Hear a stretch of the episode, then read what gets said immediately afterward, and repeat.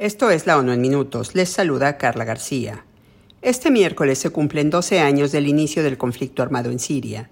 Desde entonces, la población vive un sufrimiento inimaginable que incluye más de 300.000 muertes y una destrucción masiva que ha obligado al desplazamiento de 6.800.000 personas dentro del país y de 6.600.000 más que han buscado refugio en otras naciones.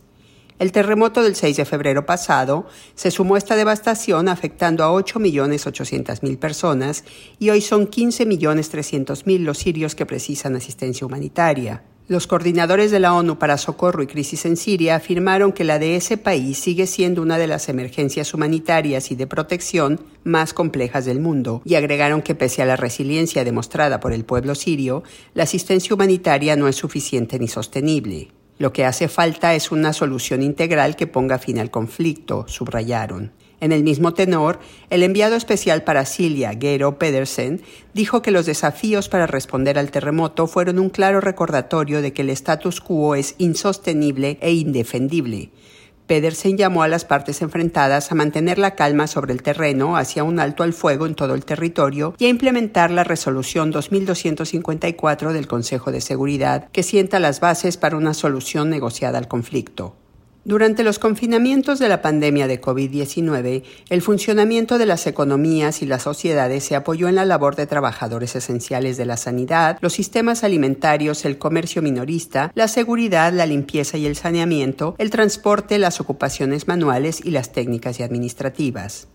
La Organización Internacional del Trabajo, la OIT, publicó un nuevo informe en el que cataloga a estas personas como trabajadores clave, denuncia su infravaloración histórica e insta a los países a reconocer su contribución mejorando sus condiciones de trabajo e ingresos y dándoles acceso a los sistemas de salud y protección social. El texto destaca la importancia de estos trabajadores en el funcionamiento diario de las economías y subraya lo mucho que las sociedades dependen de ellos. Sin embargo, sus condiciones laborales suelen ser malas, su salario está un promedio de 26% por debajo del de otros empleados y una tercera parte tiene contratos temporales. Además, las jornadas de trabajo son más largas que las de otro tipo de personal y casi el 60% carece de protección social en los países de renta baja y media. En los países de renta alta, muchos de los trabajadores claves son inmigrantes. El Fondo Verde para el Clima aprobó un desembolso de 33.300.000 dólares para incrementar la resiliencia a la sequía y otros fenómenos extremos del cambio climático en Bolivia. Los recursos beneficiarán a unos 58.000 pequeños agricultores que forman parte de un proyecto de cinco años diseñado por la FAO y el gobierno boliviano. De los 58.000 agricultores del proyecto, 2.700 son indígenas y hasta la mitad son mujeres. El objetivo de la iniciativa es ayudar a los agricultores a generar ingresos para que las mujeres y los jóvenes no tengan necesidad de emigrar del campo a la ciudad. El Fondo Verde para el Clima es el mecanismo financiero de la Convención Marco de las Naciones Unidas sobre el Cambio Climático y su propósito es apoyar los esfuerzos de mitigación y adaptación a ese fenómeno.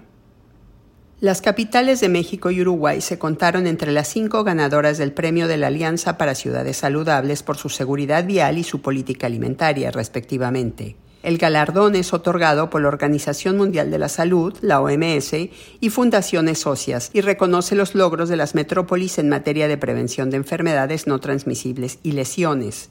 El anuncio de los ganadores se hizo durante la primera cumbre de asociaciones para ciudades saludables que se celebra en Londres. La Ciudad de México fue premiada por mejorar la seguridad vial y la movilidad segura y activa mediante el lanzamiento de un carril para bicicletas en calles muy transitadas, por implementar un carril compartido para ciclistas y autobuses separado de los automóviles, por establecer áreas de carga y descarga y por optimizar el diseño y la gestión de caminos cercanos a las escuelas.